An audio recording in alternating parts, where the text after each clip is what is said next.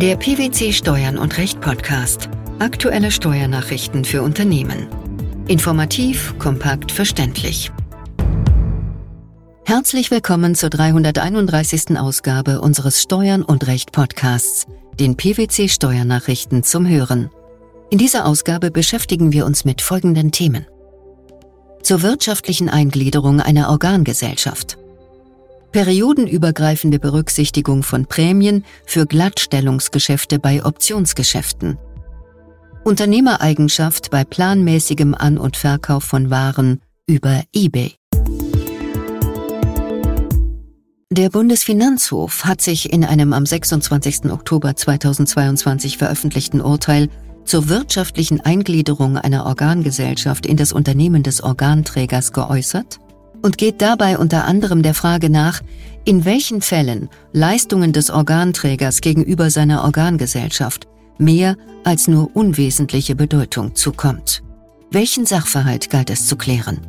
Z war Alleingesellschafter und einziger Geschäftsführer der Klägerin, einer GmbH. Er war bei der Klägerin als Geschäftsführer mit festem Monatsgehalt, Urlaubsanspruch und so weiter angestellt. Die Klägerin war einzige Komplementärin einer in der Finanz- und Versicherungsbranche tätigen GmbH und Co. KG, im weiteren KG, an der sie selbst nicht kapitalmäßig beteiligt war. Einziger Kommanditist der KG war Z. Die Klägerin erhielt von der KG eine Geschäftsführungsvergütung. Z und seine Ehefrau vermieteten gemeinsam Geschäftsräume an die KG.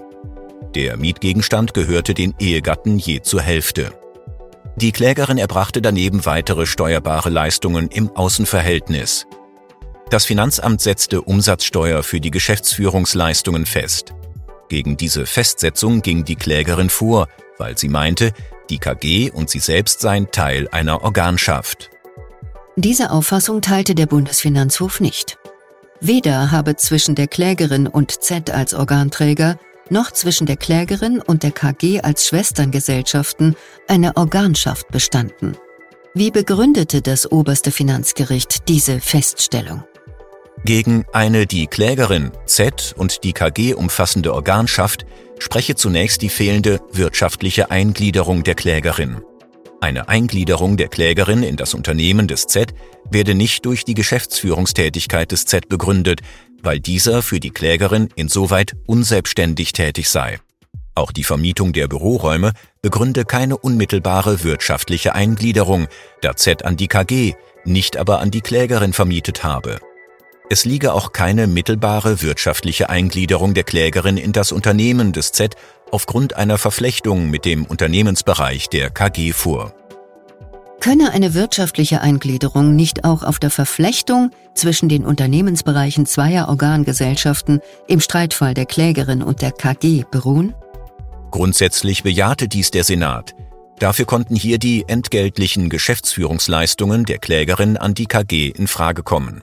Die KG hätte unter bestimmten Voraussetzungen, das heißt, wenn sie den Anforderungen zur finanziellen Eingliederung als Personengesellschaft genügte, auch als Organgesellschaft des Z anzusehen sein können.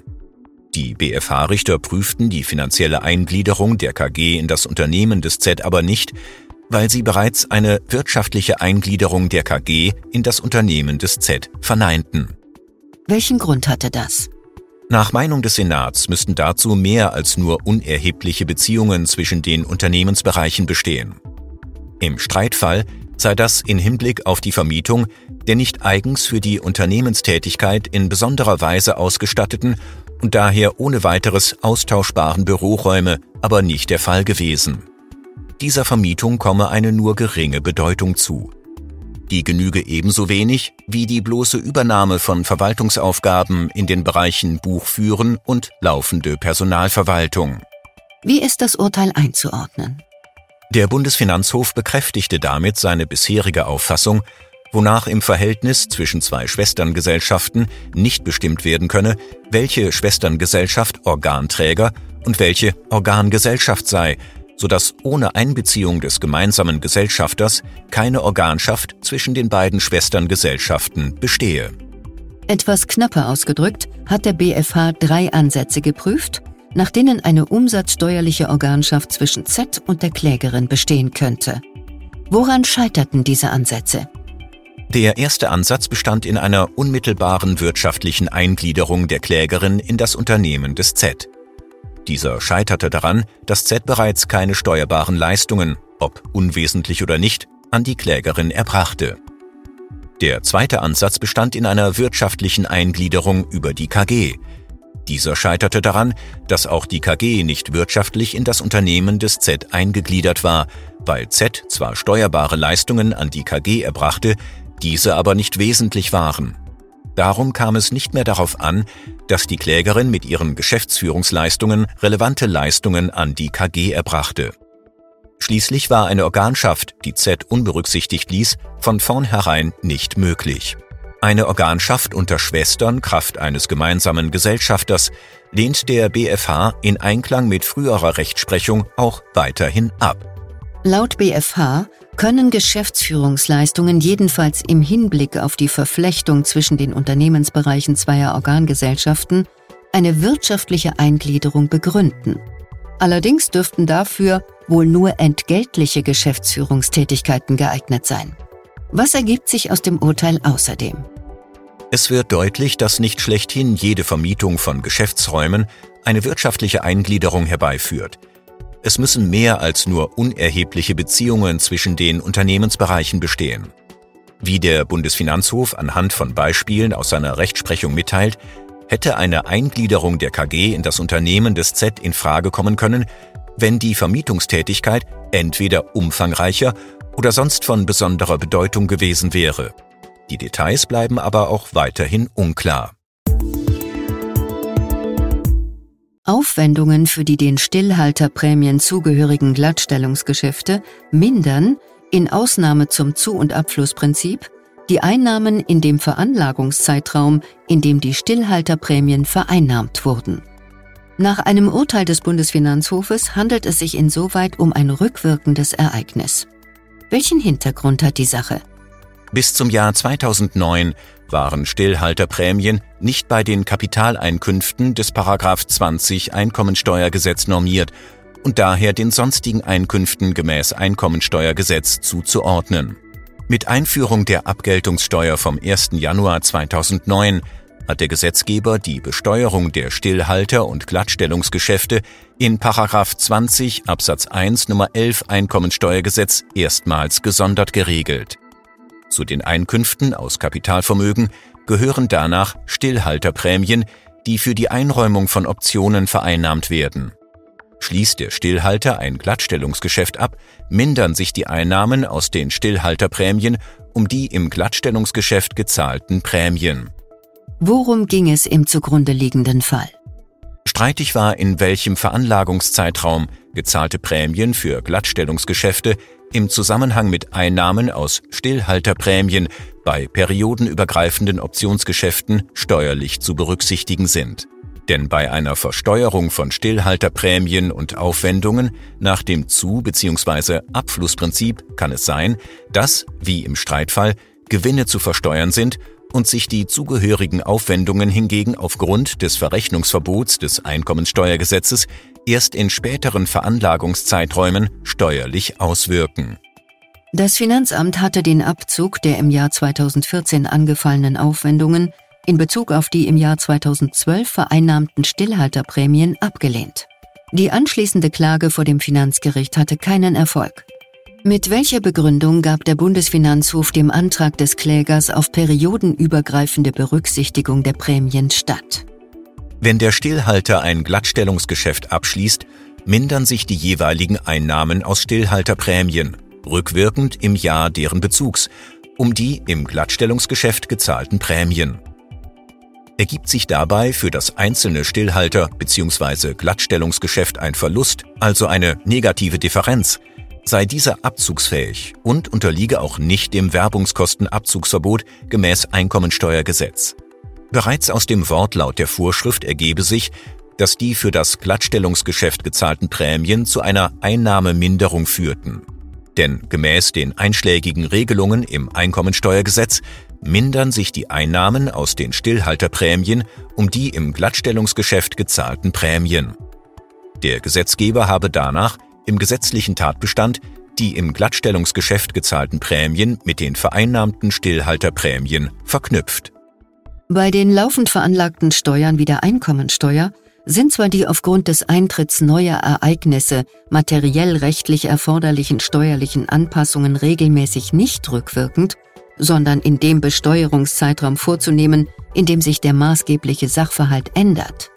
Dieser Grundsatz ist aber nur insoweit maßgebend, als die einschlägigen steuerrechtlichen Regelungen nicht bestimmen, dass eine Änderung des nach dem Steuertatbestands rechtserheblichen Sachverhalts zu einer rückwirkenden Änderung steuerlicher Rechtsfolgen führt. Warum ist dies für die Sache entscheidend? Das rückwirkende Ereignis liegt hier darin, dass die endgültige Höhe der Nettoeinnahmen aus den Stillhalterprämien gemäß Einkommensteuergesetz erst dann feststeht, wenn die Prämien aus dem dazugehörigen Glattstellungsgeschäft von diesen abgezogen werden. Das Stillhalter und das jeweilige Glattstellungsgeschäft stehen insoweit in einem wirtschaftlichen Zusammenhang.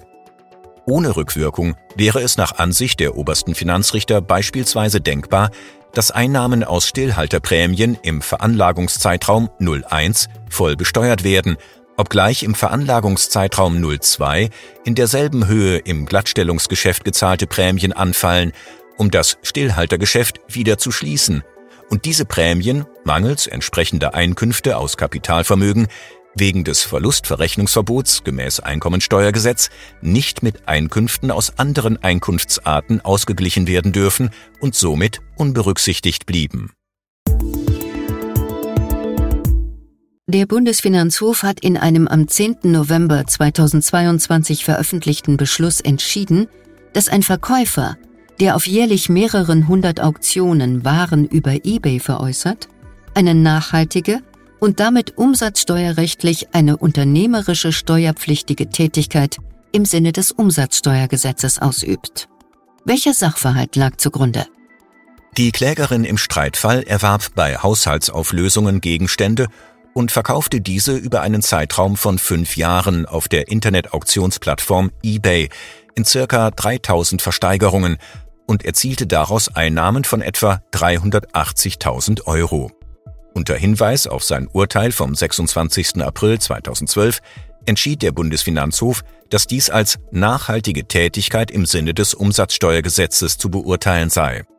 In seiner Zurückverweisung hat der Senat dem Finanzgericht aber aufgegeben, bisher fehlende Feststellungen zur Differenzbesteuerung nach 25a Umsatzsteuergesetz nachzuholen. Worum geht es dabei? Danach wird bei einem Wiederverkäufer, der gewerbsmäßig mit beweglichen körperlichen Gegenständen handelt oder solche Gegenstände im eigenen Namen öffentlich versteigert und an den diese Gegenstände, wie hier, im Rahmen von privaten Haushaltsauflösungen geliefert wurden, ohne dass dafür Umsatzsteuer geschuldet wurde, der Umsatz nicht nach dem Verkaufspreis, sondern nach dem Betrag bemessen, um den der Verkaufspreis den Einkaufspreis für den Gegenstand übersteigt. Fehlende Aufzeichnungen über Einkäufe stehen nach dem Urteil des BfH der Differenzbesteuerung nicht zwingend entgegen, sodass dann zu schätzen sein kann. Ist auf dieser Grundlage die Differenzbesteuerung anzuwenden, kommt es zu einer erheblichen Minderung des Steueranspruchs. Die wirtschaftliche Eingliederung einer Organgesellschaft, die periodenübergreifende Berücksichtigung von Prämien für Glattstellungsgeschäfte bei Optionsgeschäften sowie die Unternehmereigenschaft bei planmäßigem An- und Verkauf von Waren über eBay. Das waren die Themen der 331. Ausgabe unseres Steuern und Recht Podcasts, den PwC Steuernachrichten zum Hören. Wir freuen uns, dass Sie dabei waren und hoffen, dass Sie auch das nächste Mal wieder in die PwC Steuernachrichten reinhören. Steuerliche Beiträge zum Nachlesen finden Sie in der Zwischenzeit unter blogs.pwc.de slash steuern minus und minus recht.